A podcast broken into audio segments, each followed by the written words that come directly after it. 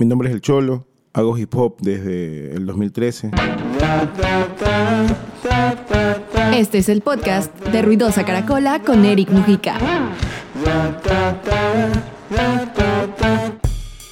Llegó el momento para el hip hop, un género que está creciendo cada vez más en Ecuador. Y qué mejor manera que empezar con uno de sus grandes representantes, como lo es el Cholo, un personaje que no solo representa al hip hop como música, sino también en lo que representa como cultura, como movimiento, su estructura, algo que mejor en sus propias palabras van a escuchar. Empecé con un disco que se llama Subjetivo, con mi grupo A2H Positivo. En este grupo hago cuatro discos hasta el 2016 y en el 2017 hago mi primer disco como solista con un hermano que se llama Stone, que es de la ciudad de Quito, aquí de Ecuador. Y después de eso he tratado de mejorar esa obra con mis trabajos posteriores.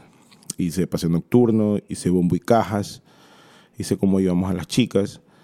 Y mi último disco, mi último trabajo, mi último camello, se llama Cronopatía. Disco del que ya pronto hablaremos.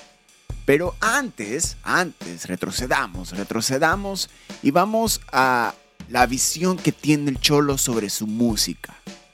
Y no solo lo que genera su hip hop, sino que lo que él quiere lograr como identidad, lo que quiere lograr para las generaciones que influyeron en él y en las que él quiere también influir. Hago hip hop, siempre intento decir que hago hip hop cultura, para que no se vea solo esta parte de la música rapera, sino también este aporte comunitario que es pasar el secreto y es pasar el, la voz de lo que el hip hop nos enseña, de cómo se rapea, de cómo se hace un beat, eh, de cómo se hace un evento, de cómo se crea un emprendimiento. Y también pensar que todos estos elementos, como pieza de rompecabezas, crean la visión del artista. Y el cholo tiene la suya. Yo creo que mi visión se basa en que la cultura crezca y, esta sea una oportunidad para las sociedades para tener un lugar seguro, no solo donde entretenerse, sino también donde pensar, donde conversar, donde verse, donde debatir ideas. Y esto nos puede servir de, de muchas formas, porque le puede servir a mis hijos cuando crezcan y se vinculen a una cultura, como le puede servir al hijo de otra persona, si me entiendes. Con todo eso completamente entendido, nos metemos de lleno en Cronopatía, el último álbum del Cholo. Prepárense para este track by track y también entraremos en el proceso de producción y todo lo que refleja los años de carrera del Cholo y cómo terminan en un resultado en este álbum, en este disco que sigue generando un mensaje. Con ustedes, el Cholo y su cronopatía. La producción de Cronopatía se hizo en el Decibel, un estudio y un espacio que hemos mantenido hace mucho tiempo varios raperos de Guayaquil. No solo me sirve a mí, sino otros hermanos otros barrios. La grabación se hizo acá. Son temas que de algún momento los he ido escribiendo en el tiempo, que no tienen una, una fecha como que actual. O sea, son, son varias emociones, son varias formas de pensar. Eh, tal vez es lo mismo, lo que me ha dejado el rastro del tiempo en estos últimos años. El disco se empezó a escribir tal vez en plena pandemia, eh, uno de los primeros temas, y se terminó de escribir a principios de este año.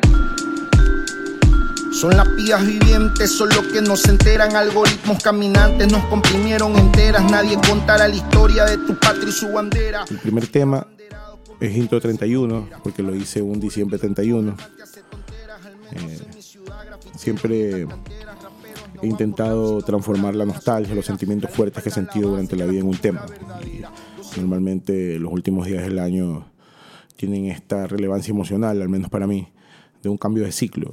Entonces me acuerdo haber escrito este tema en, un día que no me sentía tan a gusto con la fecha, tal vez.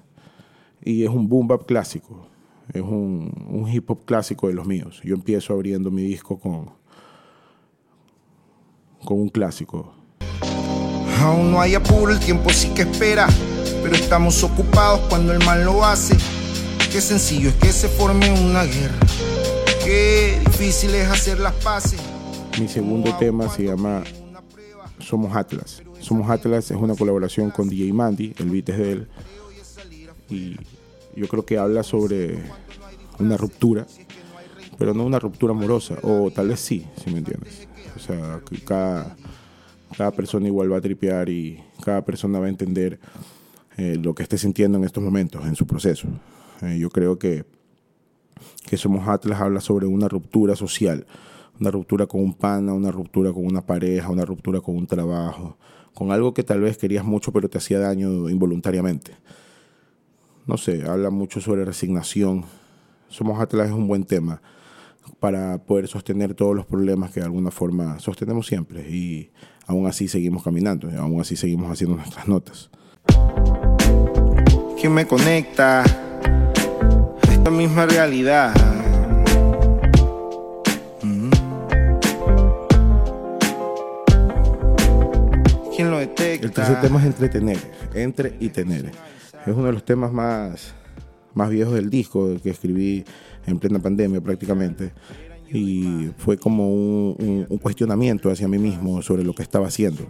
Si solo era cantar para entretener o, había un, un, un sentimiento escondido que todavía no lograba entender del todo. Yo siento que entretener habla sobre ese malestar que puedo sentir por incluso lo que hago, lo que amo tanto hacer, que es hip hop, pero que de alguna manera al ser una actividad social me genera también un estrés, me genera eh, conflictos, malentendidos que a veces no los entiendo. Entonces entretener eh, habla sobre ese conflicto. ¿Qué será esto que me siento escogido? Mis traumas silenciosos han vuelto a recaer. Lo que era solo miedo a taparme y no por el frío. Las ganas de sentirme vivo alguna vez.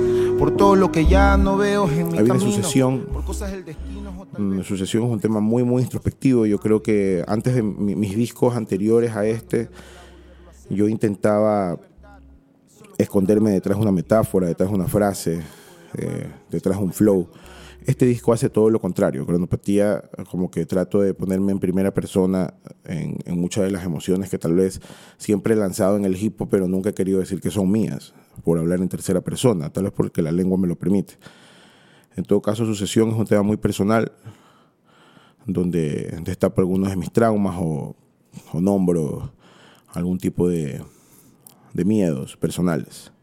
Me pasan los días y no encuentro la paz. Hasta que recojo del piso su sostén. Estar con mi familia me recarga y doy más. Que cuando cojo el micro no se parece a quién. Así hable mal a veces. Ha habido un tema que se llama Pasó. Pasó habla sobre algo que, que te sucedió, que no esperaste que te sucede, pero te pasó. Entonces también habla sobre esta aceptación sobre estos hechos. Habla, habla sobre asumir lo que te ha sucedido y avanzar de alguna forma. Es una canción esperanzadora. ¿Cuál es la misión si es que nunca suma? Todos pueden ver a la misma luna. No pueden valorar, sospechan ser mejor. Me ven haciendo más. Cada vez que creo que no sabía.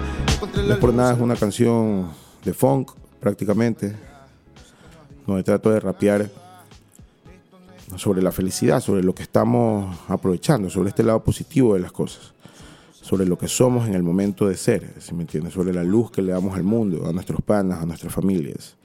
No es por nada, justamente habla sobre tu aporte, tu aporte social para ti, para tu sociedad, si es tu familia, para una comunidad, para una cultura. Habla sobre eso. Con esta me salvo, mi mensaje es preciso aunque tardo. A mí me encontrarás solo en el estudio rapeando. Mis temas te conversan para redes, yo no valgo para control. Ahí viene Imán. Imán es el único featuring vocal que tengo, que es con mi hermano Melkin, del grupo Roberta y Melkin. Este pana llevo un tiempo siguiéndole la carrera. Eh, Somos panas, eh, hemos compartido tanto escenarios como, como temas en algunos otros proyectos. Es una persona que, a, a la cual le tengo mucho respeto y me atrae mucho su forma de pensar, su forma de hacer metáforas. Yo siento que es un pana que tiene una sabiduría popular extensa y en sus raps se nota. Imán, con Melky. Rapar el recluta que no le teme a nada. Defiende tanto el sample como un tanque en la armada. Otros elevaron dioses cuando más necesitaba. Los H es la manera como el cosmos abrazaba. Tengo Ahí honor, honor. El beat es de Oleas, de mi hermano Oleas, de la casa del DB. Y habla sobre el honor de ser rapero. Ese es otro bomba clásico. Así que para la banda rapera, para la gente hipera, noventera, que le guste ese sonido, ese tema resume sobre el honor que los raperos sentimos al ejercer este oficio. Tristeza desde siempre, fiel compañera, calma guerrera, tememos lo que no se encuentra afuera. Resulto boomerang, lo puse de resortera, verme a mí mismo arrepentido es lo que me espera. La misma sala. Hay un tema que se llama Otredad. Otredad habla prácticamente sobre lo que no entendemos en nosotros, no entendemos en el otro, lo que nos está pasando en estos momentos y que tiene que ver eh, con cómo nos relacionamos con los demás. A veces hacemos como que un drama personal y pensamos que somos los únicos en nuestros espacios inclusive. Yo creo que otra habla sobre ese entendimiento de que igual somos parte de todos y que a todos nos pasa cosas similares. La misma cuna que me hizo hacer canciones, hoy me da tantas lecciones, no me pienso retirar. Las voces sobran por hacer tanto dinero, yo que apenas lo pruebo, no hay chance de regalar. La base me dio tanto, yo siempre un fiel sumiso. Ahí viene a Dios, que es un tema que el beat es de mi tío El Oso. Es un tema que habla sobre cómo concluir ciclos, que habla de esta parte optimista de los problemas y de lo que nos pasa.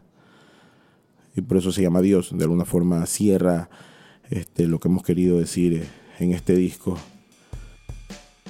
Muy fácil nos podemos dar cuenta que Cronopatía es el disco más íntimo slash personal del Cholo.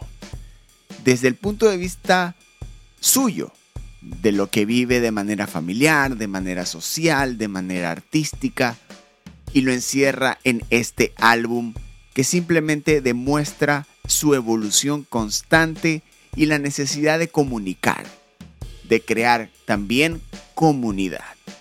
Este ha sido un episodio maravilloso con uno de los representantes del hip hop ecuatoriano, el Cholo. Nos escuchamos en más episodios. Yo soy Eric Mujica. Adiós. Ruidosa Caracola es una producción de Tripea. Suscríbete, compártelo y escucha nuestro playlist en Spotify.